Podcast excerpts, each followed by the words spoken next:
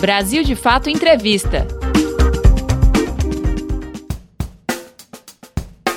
Olá, estamos começando mais um Brasil de Fato Entrevista. A conversa de hoje é com a socióloga e professora espanhola Esther Solano. Ela lançou uma pesquisa que analisa a atual situação do bolsonarismo diante da queda de popularidade do presidente Jair Bolsonaro. Na entrevista, Solano comenta os resultados do estudo e explica as diferenças entre os apoiadores de Bolsonaro.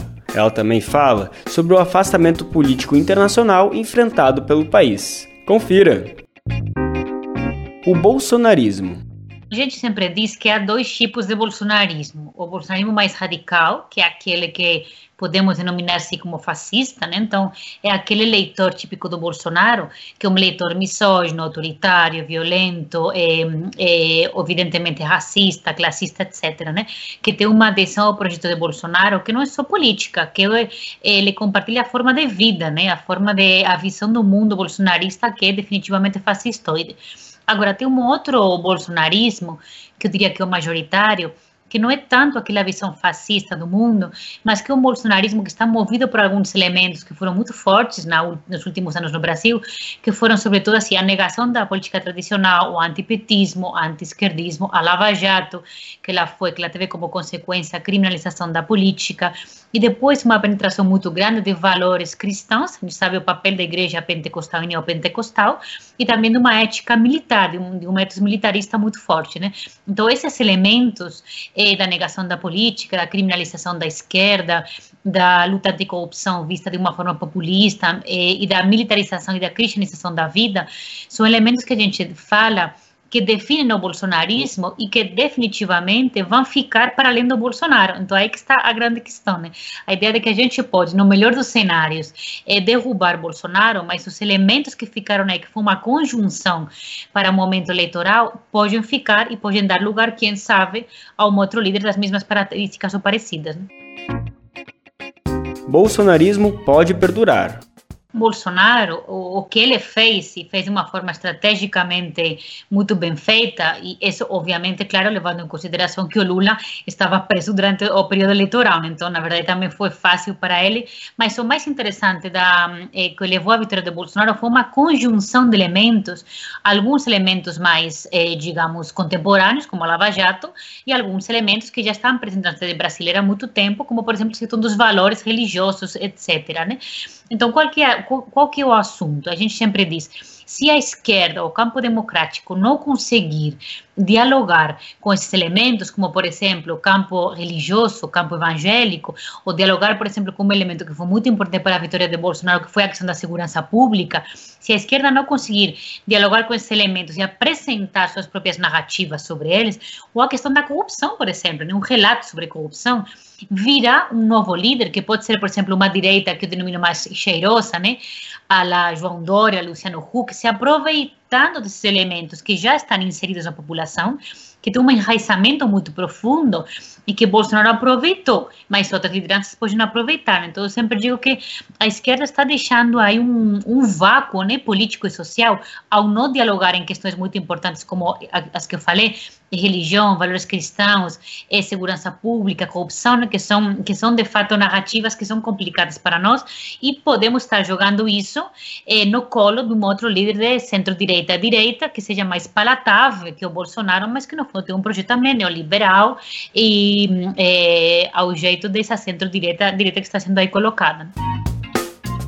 Eleição de Bolsonaro é reflexo da sociedade. Quando a gente diz, por exemplo, Bolsonaro é racista, veja bem, é que a sociedade brasileira ela é imensamente, tragicamente racista, por exemplo.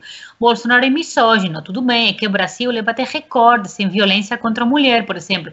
Bolsonaro é LGBTfóbico, e que a gente sabe que o Brasil é um país que tem um recorde infame em violência contra a população LGBT, por exemplo. Então, no fundo, é verdade, eu concordo muito que é um reflexo de problemas estruturais, sistêmicos, que não têm sido atacados, porque são muito difíceis de ser atacados. Quando a gente sempre diz que o campo progressista deve ter no seu centro neurálgico a luta antirracista, a luta pela pauta da mulher, a luta pela pauta LGBT, a luta também por políticas públicas econômicas inclusivas, porque eu sempre digo, o paulo guedismo é uma parte do bolsonarismo, né? Então, a gente tem que levar muito em consideração que a esquerda tem que recuperar de uma forma muito potente a pauta da luta contra a pobreza, contra a desigualdade, etc., recuperar a pauta da classe, né? Exatamente por isso, porque se a gente não recuperar essas pautas, estamos deixando elas como monopólio da direita, né? Então, é, é um pouco a, a, provocação da nossa pesquisa é exatamente essa, pensar que o bolsonarista não é um sujeito, de repente, folclórico, né? Não é um sujeito aí caricatural que apareceu do nada, de repente é, emergiu um sujeito bolsonarista, não. São sujeitos, pessoas é, que estavam próximas a nós, que estão próximas a nós, que entenderam que a figura do Bolsonaro é, representa representava tudo isso que estava aí colocado. Mas aí que está o ponto, estava aí colocado já previamente. STF e Congresso são moderadores de Bolsonaro? Obviamente que no momento atual é importantíssimo a gente criar qualquer tipo de frente o mais ampla possível, o mais abrangente possível, porque a emergência agora não é só uma emergência política, é uma emergência que tem a ver com a vida dos brasileiros de tirar o Bolsonaro do poder. Porque quanto mais tempo ele permanecer no poder, mais pessoas vão morrer. Dizer, é absolutamente claro como isso, né? A gente está contando o número de cadáveres que o Bolsonaro está deixando por aí, né? Então, a emergência é tão clara e tão óbvia que qualquer aliado agora é bem-vindo. Agora, uma coisa a gente tem que ter muito clara, né? Os aliados de hoje são aqueles que criaram o problema que nós temos, né? Quando a gente fala, por exemplo, no Poder Judiciário, o Poder Judiciário, todo, eh, todo o grupo lavajatista e o próprio STF foi cúmplice absolutamente evidente da vitória do Bolsonaro.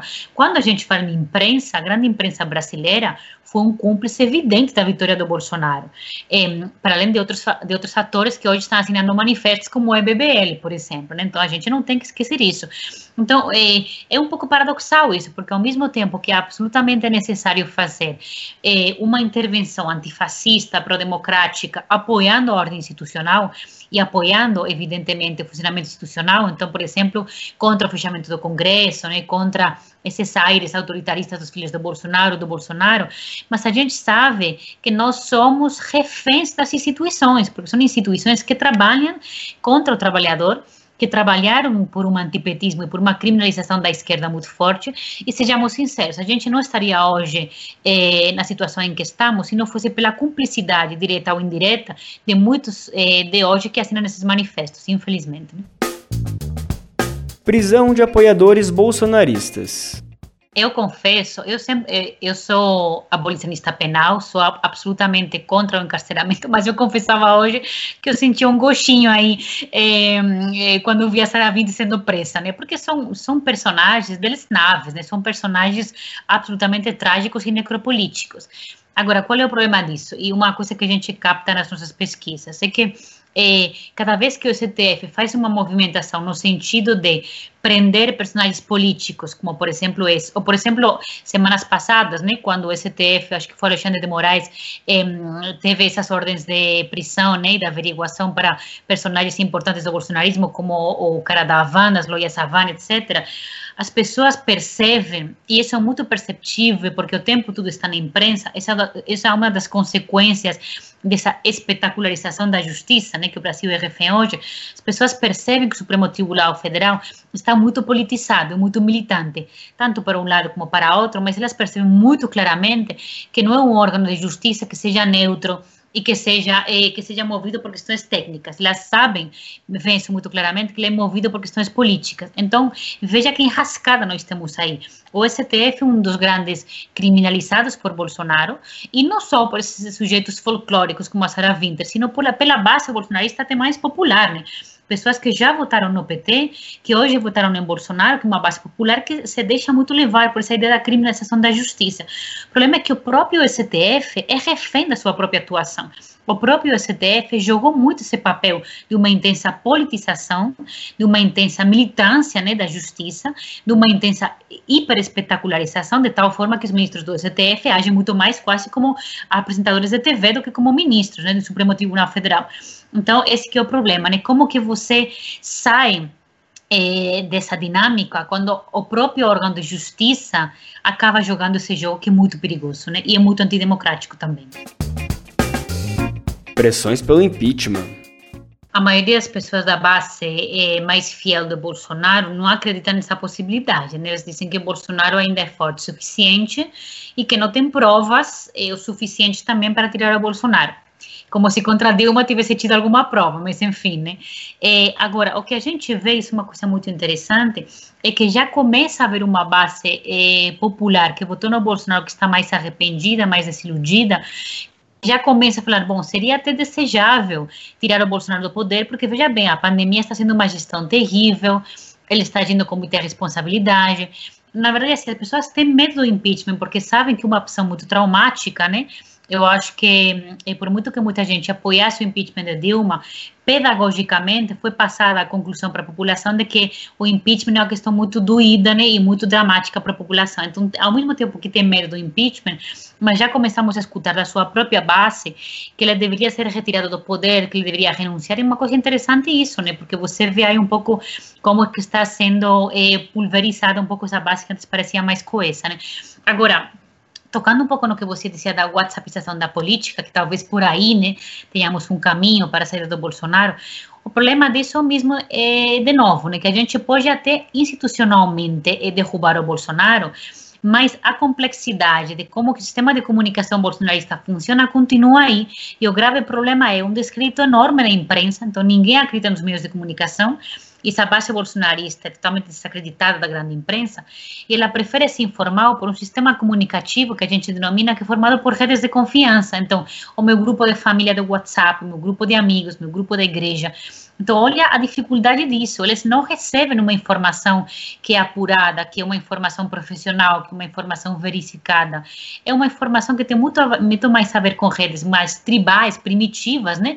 De confiança, de proximidade e aí, como que nós, por exemplo, de um campo mais progressista, conseguimos furar essas vias de comunicação? É muito difícil isso, né?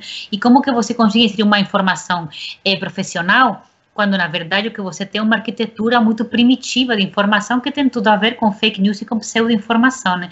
Então, é, acho que essa WhatsAppização da política forma um ecossistema realmente complexo e que, enfim, privilegia muito mais uma informação falsa, mentirosa, do que uma informação profissional.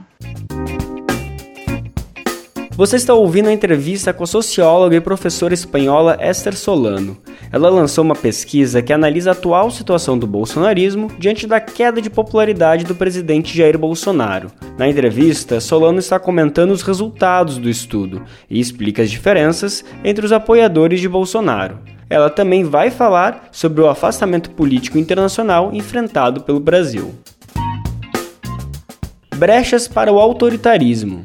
Acho que os militares eles não embarcariam numa aventura diretamente golpista, né? Me parece que provavelmente o ONU seria muito mais eh, do que o bônus, mas isso é uma percepção, obviamente. Acho que não embarcaria numa aventura golpista, mas olha o que sim pode acontecer. Qual que é um pouco a minha preocupação? A gente sabe que o número de mortos durante a pandemia vai aumentar, nós tivemos uma abertura agora absolutamente irresponsável, descontrolada, o número de mortos vai aumentar, a crise econômica, a consequência sanitária vai ser dura também, vai ser muito complicada, no mundo inteiro vai ser, imagina no Brasil, que já é um país com uma, com uma fragilidade econômica muito forte, né?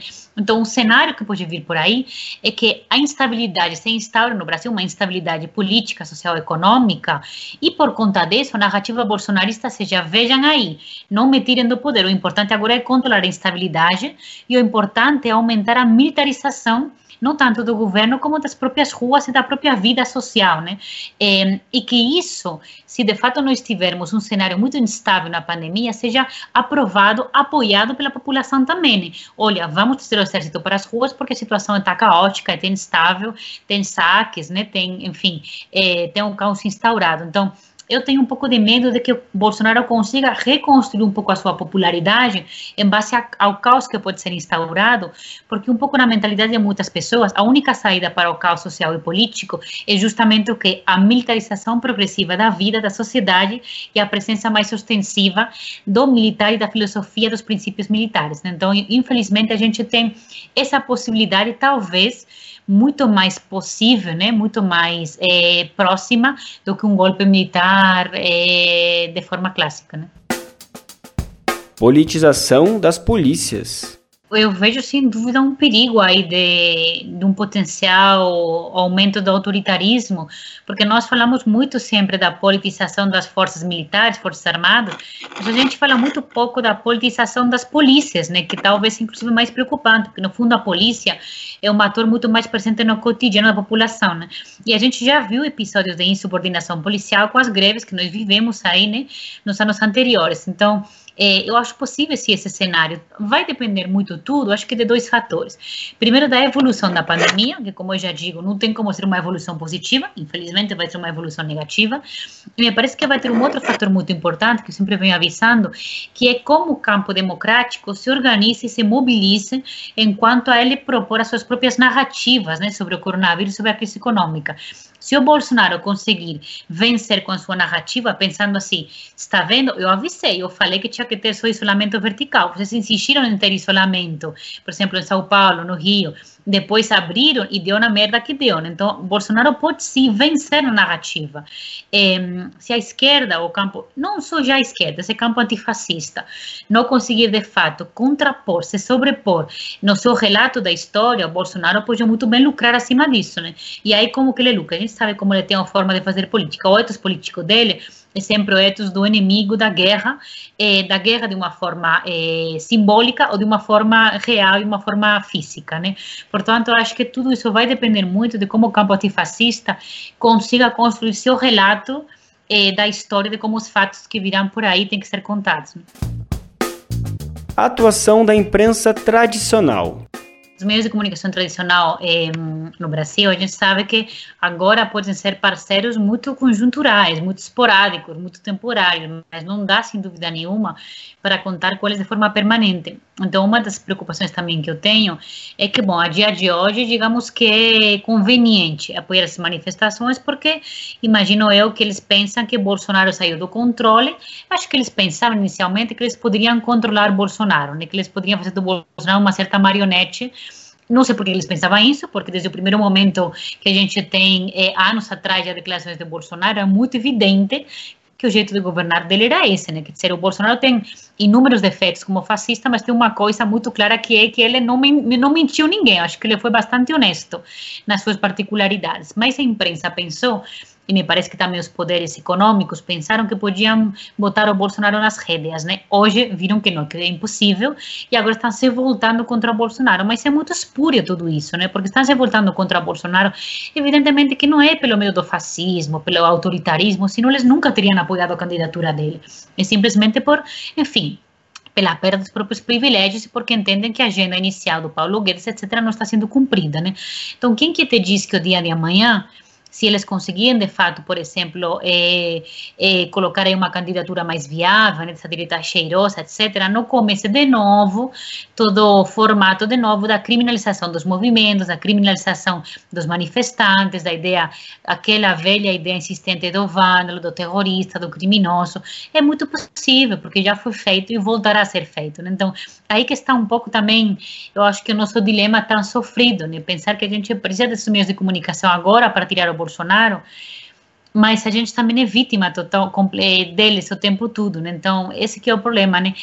Quem que são os aliados? São muito escassos, né? São muito poucos. Né? Mas eu insisto, a vida dos brasileiros, e não é metafórico, é literalmente, a vida dos brasileiros está em jogo. Né? Então, quando a vida está em jogo, você tem que ir em frente, seja com quem for. Eu acho que essa é a minha postura agora. Né? Então, é uma frente ampla, amplíssima até doer, né? essa que é a ideia. Né? Agora, esse é um primeiro passo. O segundo passo, se a gente conseguir de fato nosso objetivo de tirar o Bolsonaro, e um pouco aí eu concordo com o que o presidente Lula falava, é o, o Bolsonaro é uma coisa, o projeto Paulo Guedes vai permanecer aí. Isso a gente tem plena consciência de que, tirando o Bolsonaro, a opção eleitoral dessa direita cheirosa que vem por aí, que é que está sendo arquitetada um pouco com esses personagens aí desse centro-direita mais moderado, direita mais moderada, é a opção paulo-guedista, né? Essa opção de Paulo Guedes, antipovo, antitrabalhador, tem que ser também desconstruída, né? Então, acho que são dois momentos, né? O momento da emergência, da urgência sanitária e econômica e o momento a posterior a ser construída uma agenda e nessa agenda aí, evidentemente que não cabem esses personagens. Agora, o problema é que então o nosso campo mais progressista tem que construir a sua própria agenda forte o suficiente, comunicativo o suficiente. E infelizmente no dia de hoje, ainda o dia de hoje, a gente não conseguiu uma agenda econômica e social poderosa o suficiente como para ser de fato, enfim, como para contrarrestar e fazer uma dicotomia poderosa eleitoral e politicamente o campo de direita. Evangélicos podem migrar para o lavajatismo? O que a gente vê nas pesquisas é que o lavajatismo ele é bastante mais típico de uma classe média mais tradicional, né? É o que nós vemos porque nós pesquisamos muito o público C e D, que é muito mais o público evangélico, né? Nós sabemos que o público evangélico pentecostal e neopentecostal é mais classe baixa, né? Classe mais popular. Então, o que nós vemos é que o lavajatismo, o humorismo, não pega tanto na classe mais popular, é mais típico, mais tradicional da classe média. Então, que, que eu te diria desse público evangélico mais popular?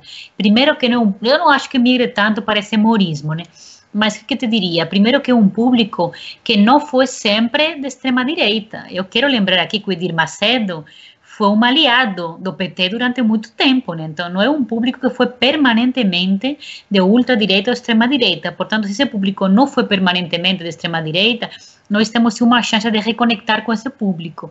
E outra coisa muito importante, é um público eminentemente popular. Então, se o campo progressista não conseguir dialogar com esse público, estamos perdendo a nossa essência. Né? Nossa essência deveria ser sempre dialogar com o público popular. Obviamente que há obstáculos, que há dificuldade, mas também eu quero lembrar que não é a mesma coisa a bancada evangélica, que essa sim tem que ser combatida, porque uma bancada fundamentalista, porque uma bancada que luta contra o progresso, porque uma bancada absolutamente retrógrada, do que a base evangélica popular. São coisas diferentes, separadas, e nós temos que distinguir entre as duas. Né? Relações internacionais. Evidentemente, eu sempre tenho, eh, como eu sou espanhola, sempre tenho um pé na Espanha e a minha visão sempre é muito o que está acontecendo na Europa com respeito ao Brasil. Né? O Brasil se transformou num absoluto párea internacional, num dos países pior avaliados no momento é absolutamente dramático você ver, por exemplo, os noticiários na Europa, como eles tratam o Brasil, de uma forma escandalosa, né? Que dizer, a imagem do Brasil no exterior é absolutamente patética, né? A gente passou, de, foi muito interessante quando eu, eu me lembro da época do Lula, né, que o Brasil tinha uma percepção no exterior muito positiva, a imagem pejorativa, hiper negativa que nós temos agora. Mas aí eu queria também frisar um ponto. A imagem, portanto, é super negativa, um par internacional. Bolsonaro também está sozinho, eu concordo muito com o que você disse, inclusive os líderes da extrema-direita não estão apoiando Bolsonaro. Trump já se distanciou e outros líderes da extrema-direita no mundo, como Orbán, etc., não estão nem aí com o Bolsonaro. Né? Agora, o problema de hoje, nos tempos do coronavírus, previamente ao coronavírus, a gente viu uma pressão internacional interessante contra o Bolsonaro, na figura do Macron, por exemplo, né, com a questão da, do Amazonas, do meio ambiente, né, e aí a gente pensou, bom, é importante nós termos essa pressão externa anti-Bolsonaro, é um fator importante. Hoje em dia, no meio da pandemia e no pós-pandemia, o mundo está preocupado demais por salvar a sua própria pele na pandemia, então, infelizmente, a gente vai ver diminuir essa pressão internacional porque os países estão muito preocupados por como gerir a sua própria crise econômico-sanitária. Né? Então, imagino eu que a pressão internacional vai diminuir, vai ser uma pressão desse tipo. A União Europeia também não vai deixar entrar os brasileiros, os Estados Unidos também não vai deixar os brasileiros, mas acho que vai ser basicamente por aí. Né? Então, mais do que nunca me parece que o Bolsonaro está isolado internacionalmente, mas o pior, os brasileiros também estarão isolados internacionalmente pandemia na Espanha. Eu acho que a Espanha é um dos países mais é, diametralmente opostos ao Brasil, porque foi um dos países que fez um confinamento mais radical, né?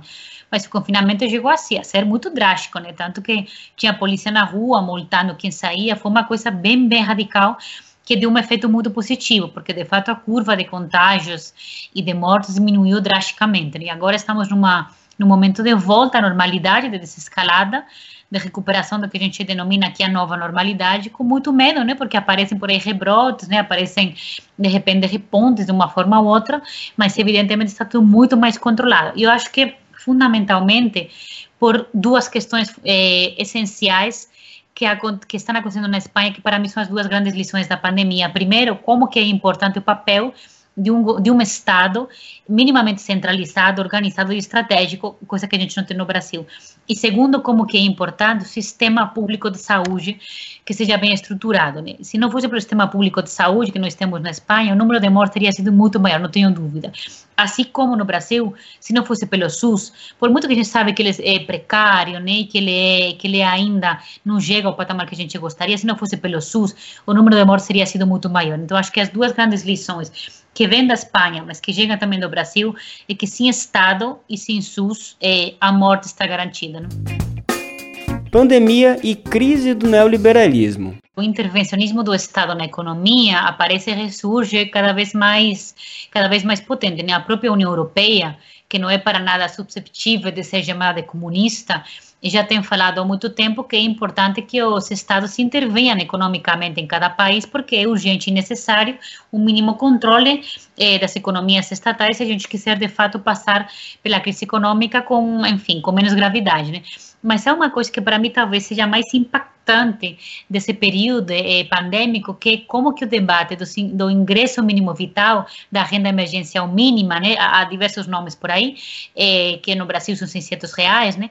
como que esse como que esse debate está colocado sobre a mesa. Há muito tempo que a esquerda vem falando sobre a importância de uma renda mínima vital, de uma renda mínima que garanta a dignidade das pessoas. Isso nunca tinha sido levado em consideração pelas altas esferas políticas. E hoje em dia a gente vê isso, inclusive chegando das altas esferas da economia. Né? Eu estava lendo, por exemplo, hoje uma entrevista da nova diretora do FMI para o país e já estava falando como a importância de uma renda mínima emergencial nos tempos de pandemia. Isso para mim é um avanço importantíssimo. Agora, qual que é aí talvez o ponto. É, o, o, coronavírus vai acabar mais tarde, mais, é, mais cedo, a gente vai ter uma vacina, a gente vai ter um tratamento e não podemos perder tudo que foi conquistado em termos de avanço do Estado e da proteção aos mais pobres e mais vulneráveis. Né? Então, o papel agora do campo progressista é pegar essas medidas que são só por enquanto temporárias, emergenciais e tentar transformá-las primeiro num debate público muito mais em profundidade ao longo prazo e depois tentar transformá-las em políticas públicas também de longo prazo depois pandemia. Você acabou de ouvir o BDF Entrevista com Esther Solano. Você pode conferir outras conversas como essa no YouTube, Spotify, Deezer e outras plataformas do Brasil de Fato. Ficha técnica. Apresentação: Lucas Weber. Entrevista: José Eduardo Bernardes. Edição: Vanessa Nascimento e André Paroche. Coordenação: Camila Salmásio e José Eduardo Bernardes. Direção: Beatriz Pasqualino e Nina Fidelis. Até a semana que vem. Brasil de Fato Entrevista.